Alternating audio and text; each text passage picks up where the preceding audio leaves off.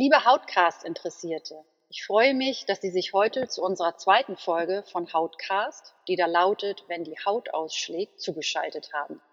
Dafür spreche ich heute mit Professor Dr. Marc Rathke vom Dermatologikum in Hamburg über die Ursachen der atopischen Dermatitis. Lieber Herr Rathke, ich freue mich sehr, Sie heute als Experten in Hautcast begrüßen zu dürfen.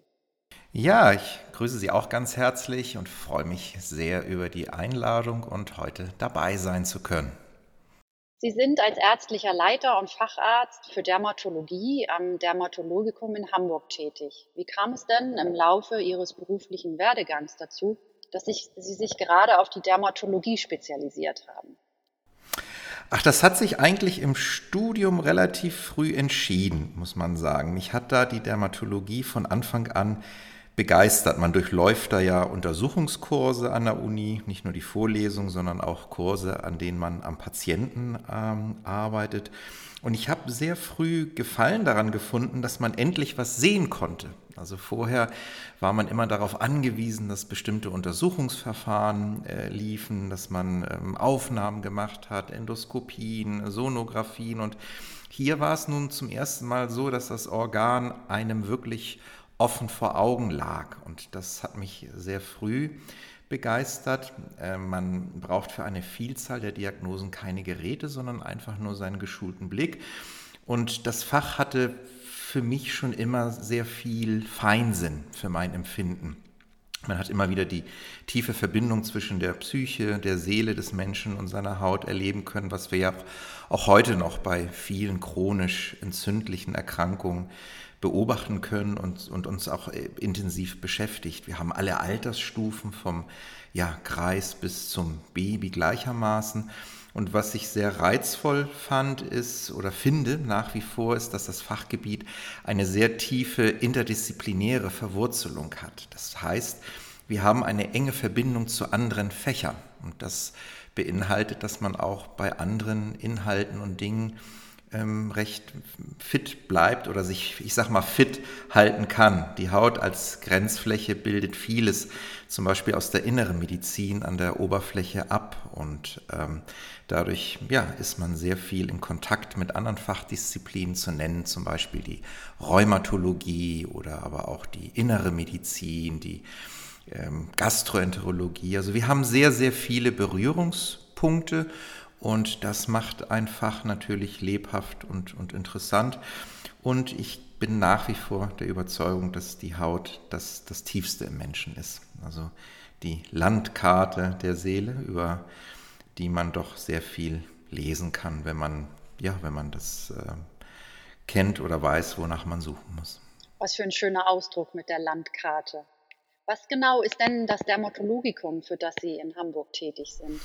Das Dermatologikum in Hamburg am Stephansplatz ist ein Kompetenzzentrum, nicht nur für Dermatologie, aber insbesondere für Dermatologie.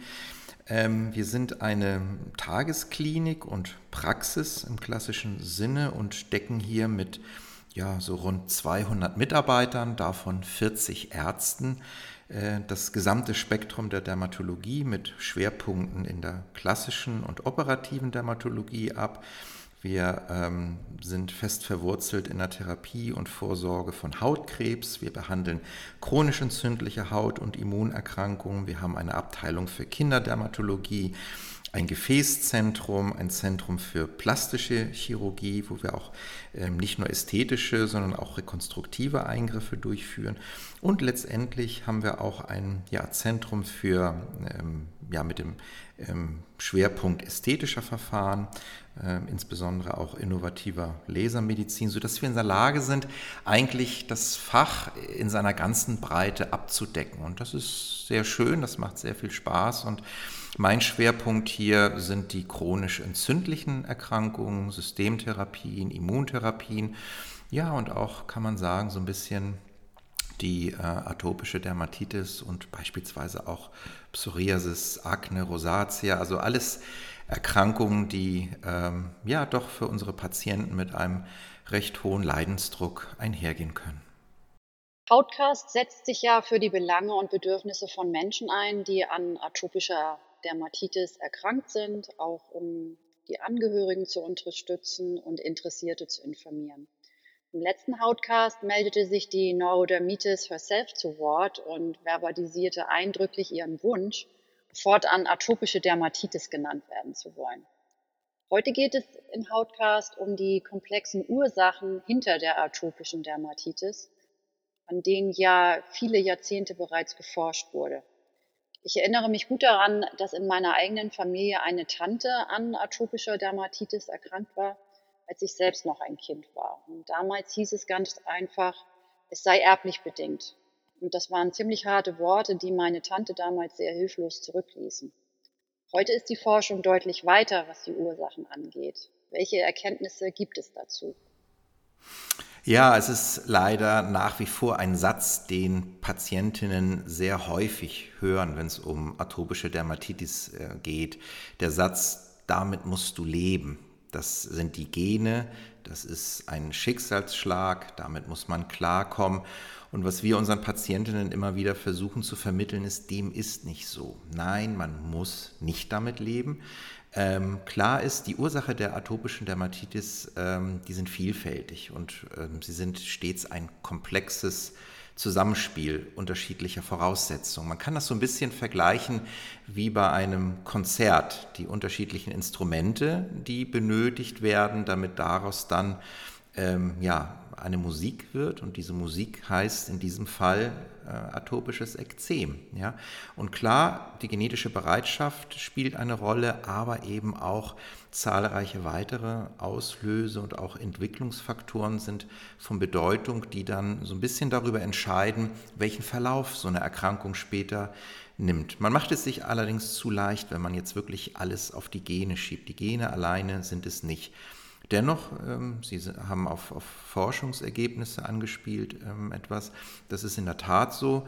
Ähm, es gibt ähm, Beweise für die genetische, für das Vorliegen einer genetischen Bereitschaft, atopische Dermatitis zu entwickeln. Wir haben viele Erkenntnisse äh, aus Konkordanzstudien, aus Zwillingsstudien, wo wir sehen, wie es den einzelnen ähm, mit, ähm, mit den, mit, sowohl mit der genetischen Voraussetzung als nachher auch mit der Realität, die Erkrankung zu entwickeln geht.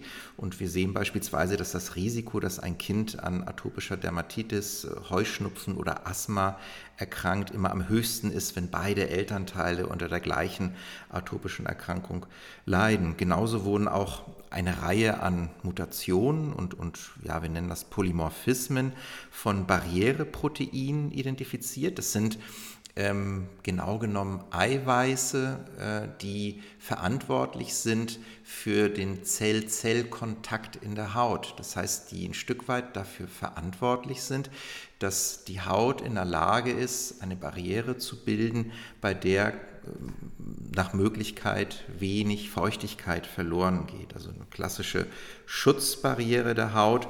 Und hier hat man Gene identifizieren können, die letztlich kodieren für bestimmte, wir nennen sie Filagrin-Gene.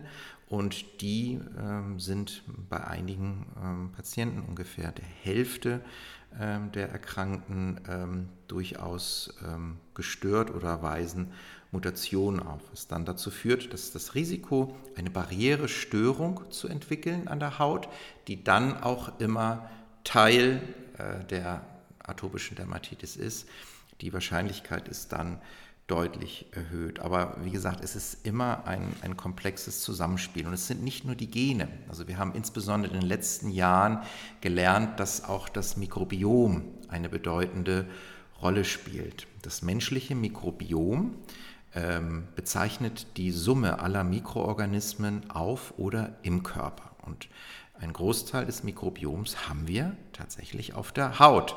Nebenbei auch im Darm, die sogenannte Darmflora. Also wir haben mehr Bakterien im Darm, als wir überhaupt Zellen im ganzen Körper haben, nur um sich mal die Verhältnisse vorzustellen. Und dieses Mikrobiom, diese Mikroben, die besiedeln die Haut. Äh, dazu zählen Bakterien, aber auch Pilze und Viren. Und in, ihr, in ihrer Gesamtheit werden diese Mikroben dann Mikrobiom genannt und ähm, ihre Anzahl variiert im Körper. Und auf unserer Haut ist es so, dass diese Mikroorganismen eine Symbiose mit uns eingehen. Das heißt, sie sind nicht als Infektion zu werten, sondern sie gehören zu uns. Sie sind Teil ähm, unserer Haut, unseres Organismus und sie sind vor allen Dingen ein unverzichtbarer Teil, denn sie bilden die Schutzschicht der Haut. Das wissen viele nicht. Eine gesunde Hautflora zeichnet sich vereinfacht gesagt dadurch aus, dass die guten und nützlichen Hautbakterien in der Überzahl sind und diese halten dann die schlechten Bakterien, die der Haut schaden können, in Schach. Und um den Schutz durch das Mikrobiom aufrechtzuerhalten, versorgt die Haut die Mikroben mit abgestorbenen Hautzellen, mit Talg, mit Schweiß, Hautfetten und was es da so gibt. Ja, also das ist ein, ähm, ja, ich will mal sagen, ein ständiges Geben und Nehmen. Ja.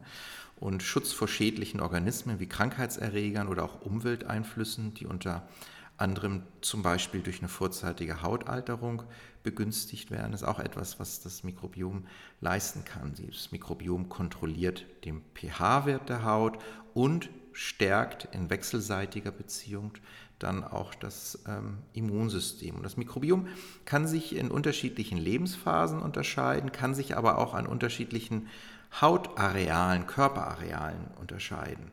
Und mit der Geburt, wenn wir auf die Welt kommen, beginnt diese Keimbesiedlung des menschlichen Körpers. Und ähm, beispielsweise spielt die Art und Weise, wie wir auf die Welt kommen, ähm, eine Rolle. Ja?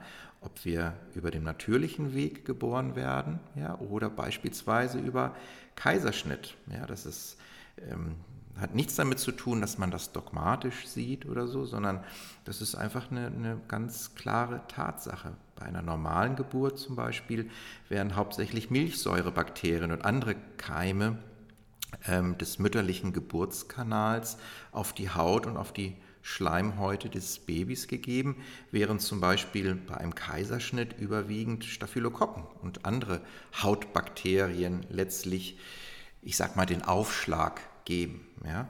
Und idealerweise befindet sich alles in, in, in einem Gleichgewicht. Ja? Und die Haut verfügt über verschiedene Mechanismen, das Bio äh, Mikrobiom zu kontrollieren. Und dazu zählt neben den Zellen des Immunsystems auch der pH-Wert, der Wasserhaushalt, die Zusammensetzung der Lipide ähm, in, der, in der Haut und ja, und je nach Lokalisation, Alter und individuellen Gegebenheiten entstehen dann so auch unterschiedliche ökologische Nischen, die dann von den Mikroben besetzt werden. Aber zusammenfassend muss man sagen, sind, ist das Mikrobiom eigentlich eine der bedeutendsten Hauptdeterminanten äh, unserer hautphysiologischen Barriere, also das, was unsere Haut gesund macht. Ja, und später auch im täglichen Leben, äh, ohne es zu merken, beeinflussen wir dieses Mikrobiom durch die Häufigkeit, äh, uns zu waschen, die, durch die Art und Weise, äh, wie wir uns waschen, zum Beispiel übertriebene Hygiene oder aber auch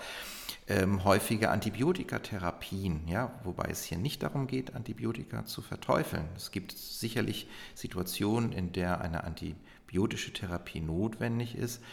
Aber was wir beobachten ist, dass einfach der unkontrollierte und häufige Einsatz von Antibiotika dazu führen kann, dass das Mikrobiom sich verändert. Und dann spielen auch Umweltfaktoren eine Rolle, sicherlich auch die Art und Weise, wie wir ähm, aufwachsen. Da gibt es eine ganze Reihe an Studien, die so ein bisschen unterscheiden, beispielsweise Kinder die in ländlicher Umgebung aufwachsen, Kontakt zu Tieren haben, äh, beispielsweise Studien, die dann auf Bauernhöfen äh, durchgeführt worden sind, wo man dann sieht, dass es da mitunter bedeutende Unterschiede gibt. Ne? Das heißt also insgesamt in der Zusammenschau Genetik, Mikrobiom, beides zusammen äh, als Grundvoraussetzung ähm, der, der Hautbarriere, des Schutzes und dann natürlich als weitere Ursache die Barrierestörung an sich. Das heißt, dass die Hautzellen aufgrund ähm, keiner oder einer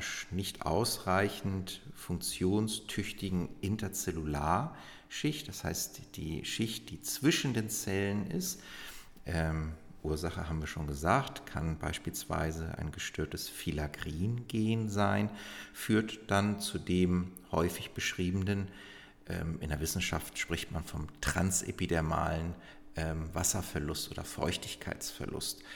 Ähm, normal gesprochen heißt es nichts weiter, als dass die Haut einfach Feuchtigkeit verliert, weil sie nicht richtig ähm, dicht ist, wenn man so will. Das heißt, wir verlieren Feuchtigkeit durch eine gestörte Hautbarriere und das findet dann häufig Eingang in so einen, ja, so einen Teufelskreis. Das heißt, die Haut ist trockener, sie wird rissiger, sie verliert mehr Feuchtigkeit und auf der anderen Seite verliert sie nicht nur, sondern ähm, die Grenze, die uns nach außen hin auch gegenüber Allergenen und Umweltstoffen, Schadstoffen abgrenzt, auch die ist natürlich insuffizient. Das, was von innen nicht dicht ist, ist natürlich auch von außen nicht dicht.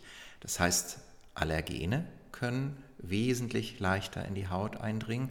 Und wenn dann eine bestimmte ähm, Sensibilisierung vorliegt, die man dann im Zuge des Lebens erwerben kann, kann dann diese erleichterte Allergeneintritt in die Haut dazu führen, dass es dann zu Entzündungsvorgängen kommt. Das heißt, Hautbarriere und Immunsystem sind nicht nur von ihrer Lokalisation sehr dicht beieinander, sondern bedingen sich auch gegenseitig. Eine gestörte Hautbarriere hat stets negative Einflüsse auf das Immunsystem. Dazu gehört zum einen eine schlechtere Infektabwehr, also eine Infektabwehrschwäche. Wir sehen beispielsweise, dass bestimmte Infektionen bei Patienten mit atopischer Dermatitis deutlich häufiger ähm, ähm, eintreten, an der Haut insbesondere. Ähm, und ähm, ja, und insbesondere letztlich die Aktivierung des Immunsystems ähm, letztlich dadurch, dass Allergene es dann wesentlich leichter haben, in den Organismus einzutreten. Also wenn man jetzt zusammengefasst in einem Satz die äh, atopische Dermatitis oder die Ursache verstehen möchte, kann man sagen, es ist ein Dreiklang. Es ist ein Dreiklang aus äh, einer genetischen Grundvoraussetzung, einem gestörten Mikrobiom, also so eine Art, kann man sagen, Dysbiose und aus einem Barrieredefekt. Und über dem Ganzen schwebt dann die Aktivierung des Immunsystems in eine ganz bestimmte Richtung. Das heißt, dass wir ähm, bestimmte ja, bestimmte Entzündungsbotenstoffe äh, bilden, die dann letztlich dazu führen, dass ähm, die Entzündung unterhalten wird. Ich fasse einmal kurz zusammen. Pathophysiologisch, das heißt krankheitsursächlich, liegen der atopischen Dermatitis also drei Faktoren oder drei Säulen zugrunde. Eine Störung der Hautbarriere, wie Sie gerade schön geschildert haben, eine Störung des Mikrobioms auf der Haut und eine genetische Veranlagung. Meine nächste Frage an Sie möchte ich gern paradox formulieren. Stellen wir uns einmal vor, wir befinden uns Jahrhunderte bis Jahrtausende zurück in einer Zeit, in der die atopische Dermatitis noch nicht existierte. Was hätte diese Erkrankung denn tun müssen, um geboren zu werden und ein Schlupfloch in die Haut des Menschen zu finden? Ja, ich denke, wir können hier gar nicht so sehr von einem Schlupfloch sprechen oder einer Situation, ähm, in der der Körper nicht aufgepasst hat und, und plötzlich erkrankt ist.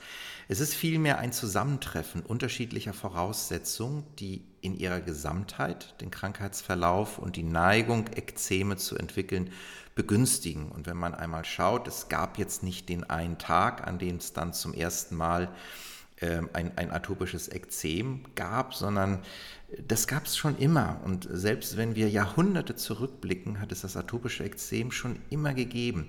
Die Erkenntnisse und das Wissen um die Entstehungsmechanismen, die ähm, sind allerdings noch nicht so alt. Und äh, wenn man mal historisch zurückschaut in, in Medizinbücher oder auch in Geschichtsbüchern, dann ist der Name Ekzem schon im 6. Jahrhundert nach Christus äh, zu finden, von dem griechischen Arzt äh, Aetius von Amida, ähm, der hat den Begriff geprägt. Der ist aus dem Griechischen übersetzt und beschreibt das Wort Ekzem. Das kommt aus dem Griechischen von Ekzeo. Das bedeutet, ich walle auf. Und ähm, sowohl das, was wir an der Hautoberfläche sehen, als auch das, was in der Tiefe der Haut passiert und was wir nur histologisch durch eine Gewebeuntersuchung sehen können, ist im Grunde genommen genau das, was dieses Wort beschreibt. Das Aufwallen, die Spongiose in der Haut. Man kann sich das vorstellen, wie wenn man ähm, Suppe am nächsten Tag aufkocht. Man möchte ja, dass es schnell geht, man ist hungrig, man dreht dadurch den Herd auf 9 und dann kocht es sehr schnell auf und die Suppe fängt dann irgendwann an zu blubbern, so Blasen zu werfen. Das ist das, was mit diesem Wort gemeint ist dieses Ich äh, walle auf oder auch aufwallen, Ekzeo. Und das ist das, was wir feingeweblich als Ödembildung oder auch Spongiose sehen. Das sind so die beiden klassischen Merkmale des Ekzems, das heißt das Ödem, was sich zwischen den Zellen bildet. Und beispielsweise auch der Milchschorf, den wir ja bei Babys und Kleinkindern als ersten Hinweis für eine atopische Dermatitis manchmal sehen oder der manchmal ein Hinweis dafür sein kann, wurde ebenfalls bereits äh, um 1600 beschrieben vom italienischen Arzt Girolamo Mercuriali, der das als Laktumen bezeichnet hat. Laktumen von Lactus, von Milch. Und ähm, da diese Krusten, diese krustigen Veränderungen wie angebrannte Milch in der Pfanne aussahen. Ja? Und ja, die ersten individuell betroffenen und dokumentierten Patienten mit atopischer Dermatitis, die in der, ich will mal sagen, in der Weltgeschichte bekannt sind, dürfte Kaiser Octavian Augustus aus dem äh, Claudischen Kaiserhaus gewesen sein. Und auch dort sehr, sehr schön äh, beschrieben, der unter dem Katar zur Zeit der Frühlingswinde litt. Ja. Katar ist ja eher Erkältungssymptome zur Zeit der Frühlingswinde. Und Frühlingswinde beschreibt im Grunde genommen die Blütezeit. Die Blütezeit im Frühjahr, wenn die Pollen, wenn die ganzen Allergene in der Luft sind. Also auch damals schon dieser enge Bezug zu den in diesem Fall jetzt Aeroallergene. Wir wissen ja heute, dass es viel mehr Allergene gibt über Hausstaubmilbe und Nahrungsmittelallergen und, und was es da so gibt. Ja, aber damals sah man schon den Zusammenhang zu den sogenannten Frühlingswinden und beschrieben dort auch die anfallsartige Brustenge. Was kann mit anfallsartiger Brustenge gemeint sein? Natürlich das Asthma, nicht? das Asthma bronchiale.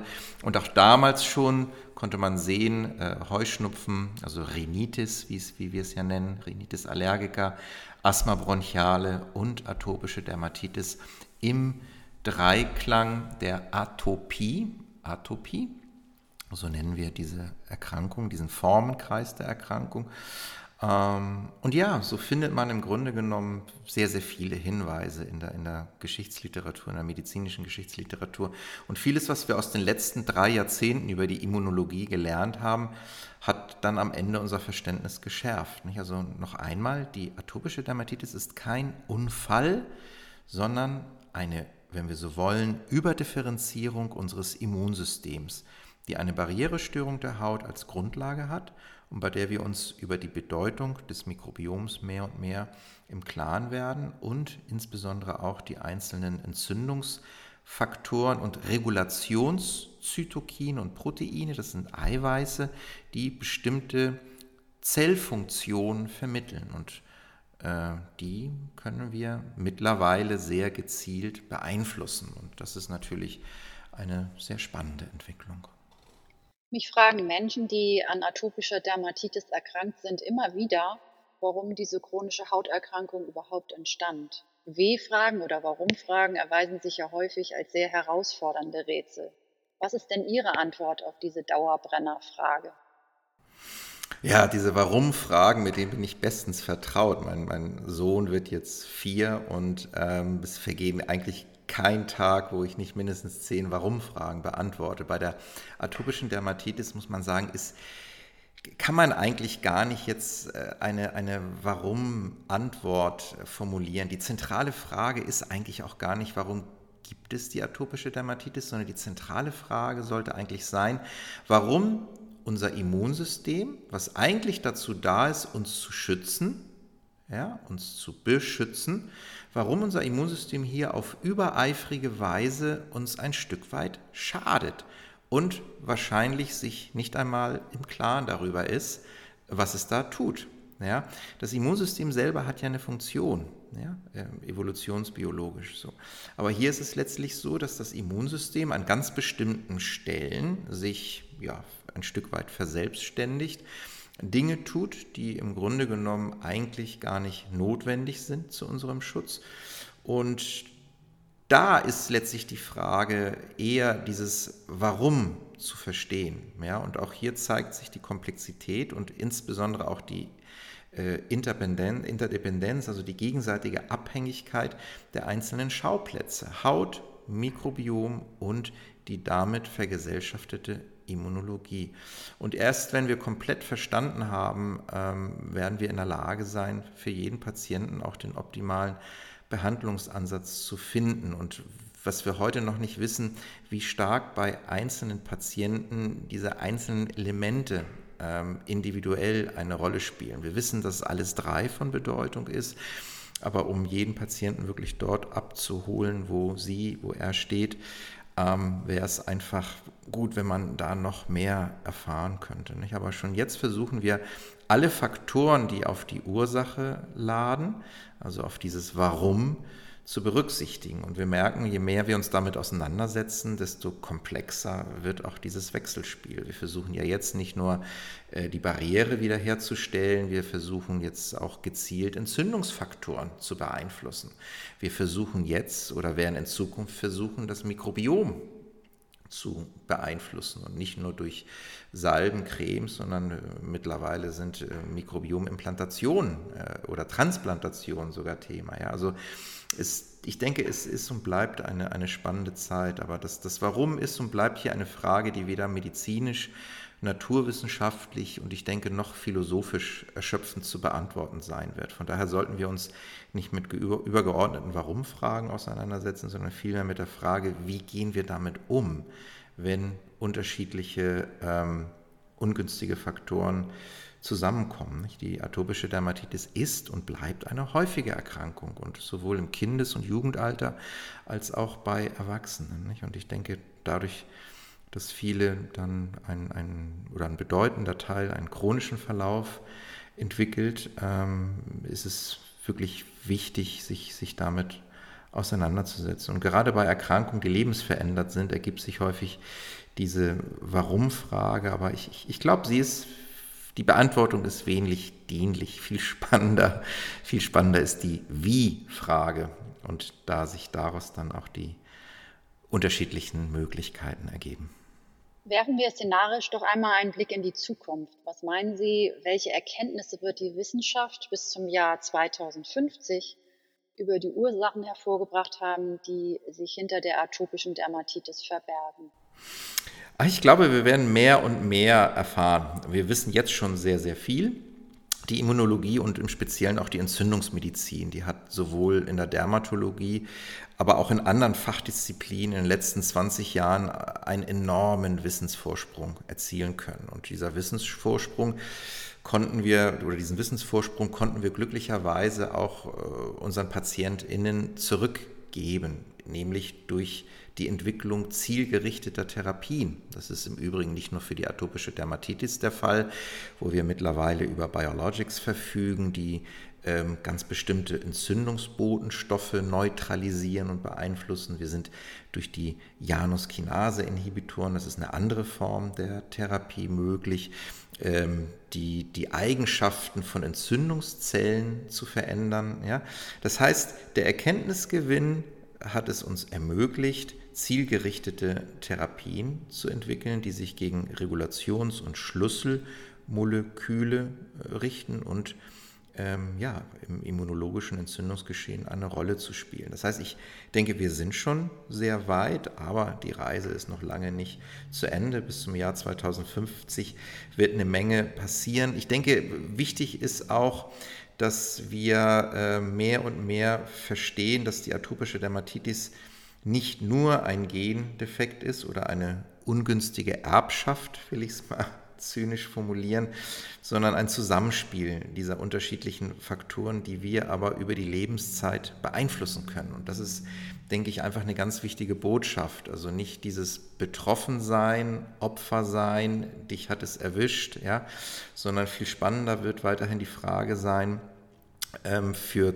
zukünftige Therapien in der Zukunft Marker und Vorhersagefaktoren zu entwickeln, die es uns ermöglichen, individuelle und auf unsere Patientinnen zugeschnittene Therapiekonzepte zu entwickeln. Das heißt, dass man später in der Lage sein wird, über bestimmte Marker im Blut oder in der Haut ähm, Vorhersagen treffen zu können, welche Therapie bei welcher oder bei welchem Patienten, Patientin ähm, mit einem hohen Ansprechen, also mit einer Erscheinungsfreiheit im Idealfall vergesellschaftet wird. Und dadurch würden wir dieses häufige Trial and Error, Versuch und Irrtum ähm, würde, würde vielen in der Zukunft erspart bleiben. Man muss sagen, heutzutage vergeht leider immer noch sehr viel Zeit, bis ähm, Patientinnen mit ähm, schwerer atopischer Dermatitis wirklich die geeignete Therapie, das geeignete Therapiekonzept bekommen. Und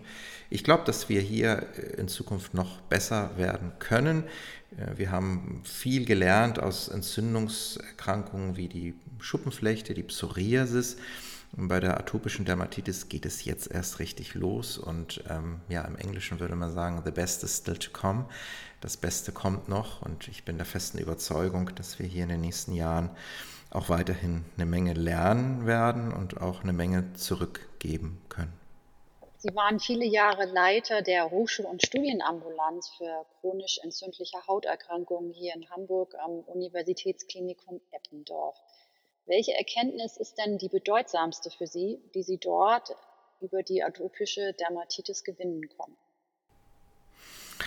Nun, wir haben nicht nur in der klinischen Forschung ähm, gearbeitet und, und uns an der Entwicklung neuer Therapien, neuer Therapieverfahren beteiligt. Was wir gemacht haben, war insbesondere die Versorgungsforschung zu beleuchten. Das, haben, wir haben, das heißt, wir haben geschaut, wie sind PatientInnen äh, mit äh, atopischer Dermatitis in Deutschland versorgt? Wie viele gibt es? Äh, wie hoch ist der Leidensdruck? Wie ist der Zugang zu Innovation? Wie ist überhaupt der Zugang zu einer leitliniengerechten Therapie?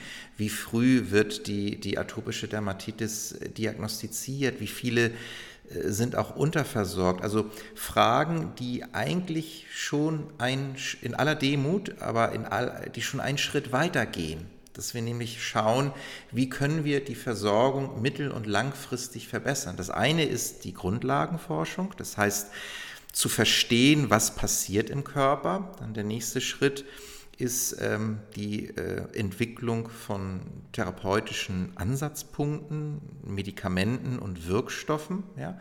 Und das Dritte, was Aufgabe der Versorgungsforschung ist, ist herzugehen und zum einen äh, zu beleuchten, was für eine Bedeutung so eine Erkrankung zum einen auf die PatientInnen hat, aber auch ähm, die gesamtgesellschaftliche Bedeutung, also nicht nur die sozioökonomische Bedeutung, sondern die Bedeutung über die Lebenszeit. Was, was, was kann das beinhalten für den einzelnen Menschen, ähm, an atopischer Dermatitis erkrankt zu sein? Welche Entwicklung über die Lebenszeit durchläuft so ein Patient? Und hier haben wir unterschiedlichste Studien ähm, durchgeführt, über Fragebögen, über Register, teilweise Studien, die über viele Jahre liefen, wo wir uns mit der Lebensqualität auseinandergesetzt haben, mit dem Versorgungszugang. Und eine der wichtigsten Erkenntnisse für mich war, ähm, den, die Patienten äh, nicht nur anhand dessen zu beurteilen, was wir sehen an der Haut, ja, sondern dass der Leidensdruck ähm, und, und die Einbußen an Lebensqualität häufig nicht korrelieren mit dem Prozentsatz betroffener Körperoberfläche. Also wir können Patienten haben, die haben ihre Neurodermitis lediglich um die Augen herum oder um den Mund. Aber dadurch, dass diese Areale für alle sichtbar sind und, und sehr häufig Stigmatisierungsmomente herbeiführen, kann das zu einem viel höheren Leidensdruck führen als beispielsweise bei Patientinnen, wo meinetwegen die gesamte Haut betroffen ist, aber sichtbare Körperareale nicht. Also die, das differenzierte Betrachten des äh, Krankheitsschweregrades, ähm, wo der Schweregrad sehr häufig auch darüber entscheidet, in welcher Weise die Patienten behandelt werden. Und das ist zum Teil recht ungerecht, weil einfach ähm, ja, Schweregradmarker herangezogen werden, wie zum Beispiel Prozentsatz betroffener Körperoberfläche oder der Grad der Rötung. Ja? Ähm, und wir erst in den letzten, ja, ich will mal sagen, so in den letzten 10, 15 Jahren gelernt haben, dass die Lebensqualität äh, der Patientinnen von sehr vielen weiteren Faktoren abhängt. Und das waren einfach für uns wichtige Erkenntnisse, also auch zu verstehen, was bedeutet so eine chronische Hauterkrankung, an der man vielleicht nicht stirbt, ja, und die deshalb auch nicht den Stellenwert in der Gesellschaft und in der Medizin hat, dass man sagt, ja, mein Gott, das ist ja hat ja jeder irgendwann mal, dass die Haut mal schuppt oder dass die Haut mal juckt, ja. Und dass wir wirklich jetzt in der Lage sind, mit diesen versorgungswissenschaftlichen Daten der Trivialisierung einer Hauterkrankung etwas entgegenzusetzen, das war für uns ein, ein bedeutender Schritt. Nicht? Aber wie gesagt, die Reise ist nicht zu Ende und ähm, ich denke, es gibt noch eine Menge zu lernen. Zum Abschluss möchte ich Ihnen heute gerne noch eine persönliche Frage stellen, sogar eine hautpersönliche Frage. Wie viele Hautpflegeprodukte haben Sie denn heute schon verwendet und warum? Ja, das ist eigentlich relativ übersichtlich. Also ich dusche jeden Morgen. Ähm, ich dusche auch abends, aber das darf ich hier eigentlich gar nicht erzählen. Ähm, ich ähm, habe ein Serum für mein Gesicht benutzt und anschließend eine, ein Lichtschutzcreme, also ein, ein Lichtschutzfluid mit einem Lichtschutzfaktor 30, der mich sozusagen so ein bisschen ähm, auf dem Weg zur Bushaltestelle und von der U-Bahn auf dem Weg ins Dermatologikum hoffentlich vor der heute doch sehr starken Sonnenstrahlung ein Stück weit geschützt äh, hat. Nein, mehr, mehr habe ich nicht benutzt und mehr benutze ich auch nicht. Lieber Herr Professor Dr. Rathke, herzlichen Dank für Ihre Zeit und Expertise heute. Die Ursachen der atopischen Dermatitis haben Sie uns ganz wunderbar erklärt, sowohl historisch wie symbolisch und auch fachsprachlich, sodass wir heute alle mit vielen Erkenntnissen über die Ursachen der atopischen Dermatitis nach Hause gehen können. Ja, ich bedanke mich ganz herzlich für die Einladung. Es hat mir sehr viel Freude bereitet. Liebe Zuhörer und Zuhörerinnen von Hautcast, schalten Sie sich auch gerne in 14 Tagen wieder zu, wenn die nächste Hautcast-Folge ansteht und wir ein weiteres Puzzlestück zur atopischen Dermatitis erläutern werden. Seien Sie gespannt und achten Sie bis dahin auf Ihre Haut, denn Sie haben nur die eine.